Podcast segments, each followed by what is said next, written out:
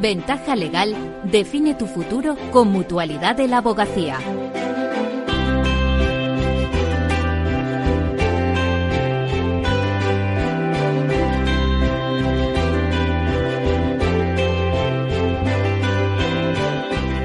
aprovecho que contamos con la visita de Rafael Navas Lanchas, que es director general de la Mutualidad de la Abogacía. ¿Cómo estás, Rafael? Muy bien, muchas gracias. Rafael es, Rafael es economista, es actuario, es auditor. Yo creo que la persona adecuada para que nos hable en estos momentos en los que se incorporan los nuevos letrados eh, a la profesión.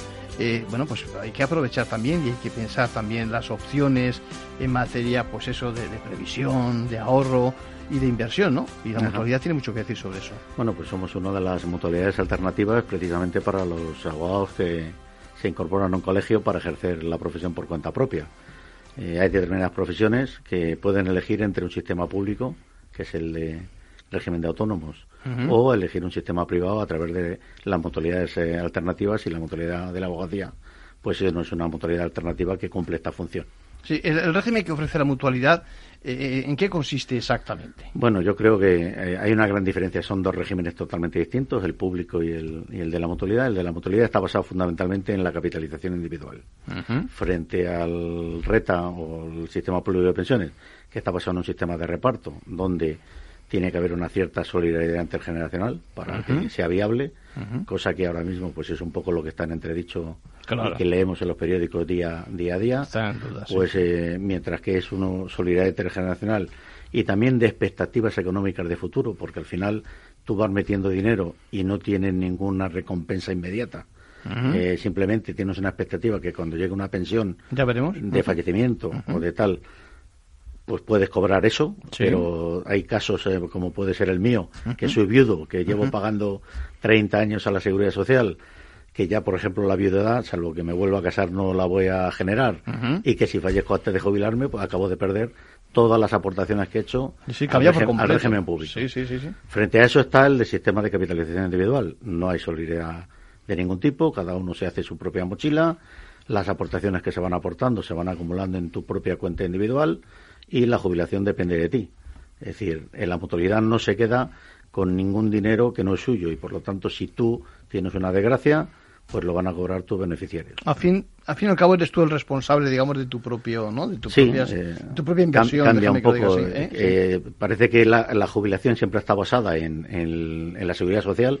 Se va viendo que poco a poco, pues las propias pensiones de la seguridad social puede ser que sean insuficientes para poder vivir dignamente, porque al final los abogados que son autónomos, pues el 99%, 99,5% aportaban por el mínimo, ¿no? no nadie aporta un sistema donde no te garantizan que en función de lo aportado vas a percibir lo que aportas. Eso es un poco el caso contrario de la mutualidad. Déjame te pregunte, eh, claro, para esto es importante que la gestión de la mutualidad sea seria, sea austera y demás. Y yo creo que en ese sentido vosotros tenéis un modelo muy concreto. Bueno, tenemos un modelo de negocio que es totalmente distinto a lo que hacen los demás. Al final somos una aseguradora, no hay que olvidarse. Pero tenemos un modelo de negocio basado también en lo que el colectivo que estamos asegurando. Por ejemplo, tenemos un modelo de negocio austero, donde nuestros gastos de gestión pues están en el 0,20% frente a los planes de pensiones que tienen ahora mismo el 1,5% y regulado por, o 1,25%, regulado por, por ley de hace unos años que lo hicieron bajar. Las compañías de seguros están en torno al 1,25% más o menos de ratio de gestión. Nosotros manejamos el 0,20% a cierre del 2020. Por lo tanto, pues aquí cuentan muchas cosas, una buena gestión de activos, intentando conseguir la máxima rentabilidad posible, los gastos que no sean demasiado, y por lo tanto eso lo que hace es que las aportaciones que nos realizan los motoristas se vayan capitalizando lo mejor posible, con la mejor gestión posible, para cuando llegue el momento de la jubilación puedan optar a lo que ellos deseen. También es una diferencia característica del sistema que, que hay en la mutualidad. Frente a un sistema rígido donde todo se cobra por renta vitalicia, ¿Sí? ¿vale? Pues eh, nosotros tenemos renta vitalicia solo la parte de incapacidad, la parte de invalidez permanente, porque se le garantiza una, eh, una renta vitalicia hasta que muere, en este caso, el que ha sido reconocido como incapacitado, sin perder la parte de ahorro, que también es muy importante, porque ese ahorro es suyo.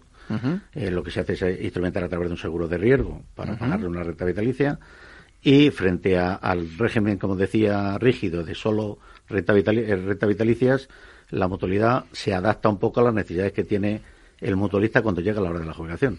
Es decir, si yo vengo con una patología grave, pensar que la renta vitalicia es mi mejor opción para cobrar una jubilación parece que no es la mejor opción. Por lo tanto, puedes elegir pues eh, flexible, llevarte todo el capital, llevarte una mitad y otra parte, dejarla en la mutualidad, convertirlo en una renta vitalicia, también es posibilidad dentro de varias modalidades, eh, coger una renta financiera donde solo te llevas eh, la parte que renta y el resto queda ahí rentando para tus beneficiarios, bueno, se adapta un poco a las necesidades personales, familiares, profesionales que tiene el parece un traje parece un traje a medida es un traje a medida, déjame te pregunte importante es decir eh, me consta que muchos familiares se adhieren a vuestro régimen es así es decir bueno, que no. solo el profesional del derecho sino también eh, pues eso el primo el hermano esto es esto es la gran incógnita que tienen por ahí los abogados que lo desconocen vale es decir pues parece que la parece que la mutualidad solo está diseñada para los eh, letrados para los abogados además los que se colegian. Eh, dentro de nuestros estatutos, bien es cierto que tenemos un colectivo controlado, no puede entrar cualquiera a la mutualidad. A la mutualidad puede acceder cualquier licenciado en Derecho. Y una vez que licenciado en Derecho, cualquier familiar de los que ya son mutualistas. Aquí tenemos que hacer un matiz de cualquier licenciado de Derecho. Es decir, que es lo mismo que trabajes por tu propia cuenta. Que estés trabajando para una empresa y estés como asalariado, digamos, con un contrato de trabajo. con cualquier formato te puedes adherirte a este régimen. Sí, tiene, tiene, tiene, distintos regímenes. Es decir, como hablábamos antes, tenemos una, una parte de alternativa al régimen público, que es para aquellos que eligen la mutualidad para ejercer la profesión de abogado por cuenta propia. Sí. Pero luego tenemos nuestra parte más importante también, que es la parte del sistema complementario de los sistemas públicos, como puede ser un plan de pensiones, una compañía de seguros o, cualquier otra entidad que se dedica a, la parte de previsión. ¿no? Háblame de rentabilidades. Bueno, pues eh, creo que también hemos conseguido esta gestión de activos, que creo que no es porque aquí esté el director, sí. seguramente lo podríamos haber hecho mejor, ¿no? pero... bueno, la, la rentabilidad media, por ejemplo, desde el año 2005, donde se crea este nuevo producto que es el Plan Universal, pues está por encima del 5% en estos 20 últimos años. Eh, al cierre del 2020, pues eh, hemos conseguido que la rentabilidad de los activos alcance un 3,68 y el 90% se le cede al mutualista, en este caso el 3,32%. Ahora mismo en el año 2021 estamos dando a cuenta del 3%, ¿vale? Y la expectativa a final de año es que podamos llegar entre hasta el 15 y el 25 de remuneración. Volviendo otra vez a la renta vitalicia, me consta, y de hecho en muchas ocasiones en el programa en Ventaja de Capital tenemos que hablar de la renta vitalicia. Cuéntanos en qué consiste realmente la fórmula. Bueno, la renta vitalicia eh, hay varios, eh, eh, me refiero a varias modalidades, ¿vale? Una renta vitalicia al final consiste en que tú aportas un dinero a cambio de que te van a pagar una renta hasta que te mueras. Puede ser o pura, entonces donde tú arriesgas ese dinero y realmente si falleces pierdes ese dinero, pero te estás arriesgando a que tu esperanza de vida sea superior al plazo, que, has, fijado. También la hay que reversión, es decir, tú te fijas una renta vitalicia, pero si a mí eh, yo fallezco, tengo un segundo beneficiario que sigue cobrando. Evidentemente, todo esto depende de unos cálculos actuariales. Cuanto más cabezas dependen del dinero que ha aportado, la renta es, menor. Eh, Pero también hay renta vitalicia con rescate, es decir, ¿Mm? donde tú puedes beneficiar, beneficiarte, hacer la aportación y siempre tienen liquidez en esa aportación. Se convierte casi en vez de renta vitalicia en una renta financiera. Si es cierto que te comprometes hasta que te mueras. Y es un producto. Es el límite en ese sentido. Es un producto destinado a dejar eh, algo a tu beneficiario. Porque si tú lo que estás percibiendo son intereses, estás comprometido hasta que te mueras a cobrar esos intereses, pues el resto pues queda a tus beneficiarios como contrapartida de fallecimiento. ¿no? La fiscalidad de estos productos es especial, ¿no? Eso es muy pues, importante. Pues aquí es muy importante qué función tienes dentro de la mutualidad. Eh, creo que dentro de la mutualidad hay una amalgama de productos para cada situación de ahorro, es decir, si evidentemente quieres ahorrar de forma de que la fiscalidad te beneficie, algo parecido a los planes de pensiones, pues tenemos el PPA o tenemos el plan profesional, que es como si fuera la seguridad social. En este caso, tributan por rendimiento de trabajo. Vale. Los demás planes que son ahorro pues, tributan por rendimiento de capital, donde solo se eh, tributa por los rendimientos eh, percibidos.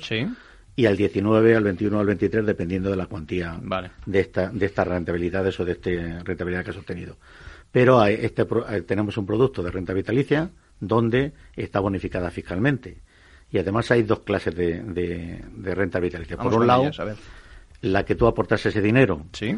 y en función de la edad que constituye la renta, en vez de tributar un 19, vas a tributar a un 5, a un 6, a un 7 si tienes 70, 75, 80 años. Eso es una ventaja muy importante. Es una ventaja muy importante. Eso sí, si en algún momento eliges una modalidad que tiene rescate, tendrías que regularizar con Hacienda lo que te has ahorrado. Claro, lógico, ahí el ajuste, ¿no? El ajuste lógico, sí, sí. Y luego hay otra otra renta vitalicia que es de nueva creación. Nosotros la venimos operando desde el año 2018, que está hecha para aquellos eh, mayores de 65 que venden activos como pueden ser inmuebles, fondos de inversión, acciones, que generan unas plusvalías. Esto es muy interesante, es decir, porque muchos, eh, me consta más de un caso de este tipo. A ver, cuéntanos este producto, sí. Pues, eh, o sea, vendes un activo. Vendes un activo, generas unas plusvalías, y entonces, si lo conviertes en una renta vitalicia o metes este dinero en una renta vitalicia, pues están exentas las plusvalías a efectos del IRP. Bueno, sí, está bien.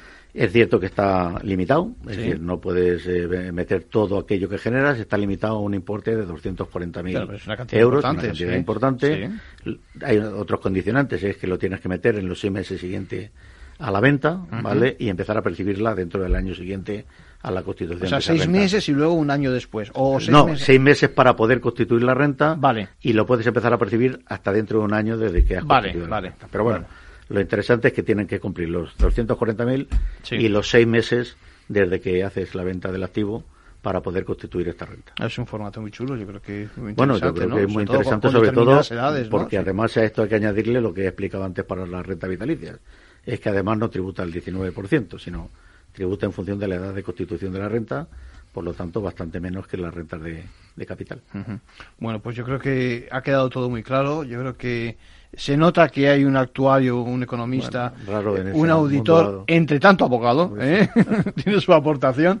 Y Rafael Navas Lancha, encantado de tenerte por la casa. Un placer. ¿eh? Y de que nos expliques, ya echaremos mano de ti si hay alguna pregunta sobre el tema. ¿Te parece? Ningún problema. ¿Eh? Encantado. Venga, muchas gracias. Hasta luego.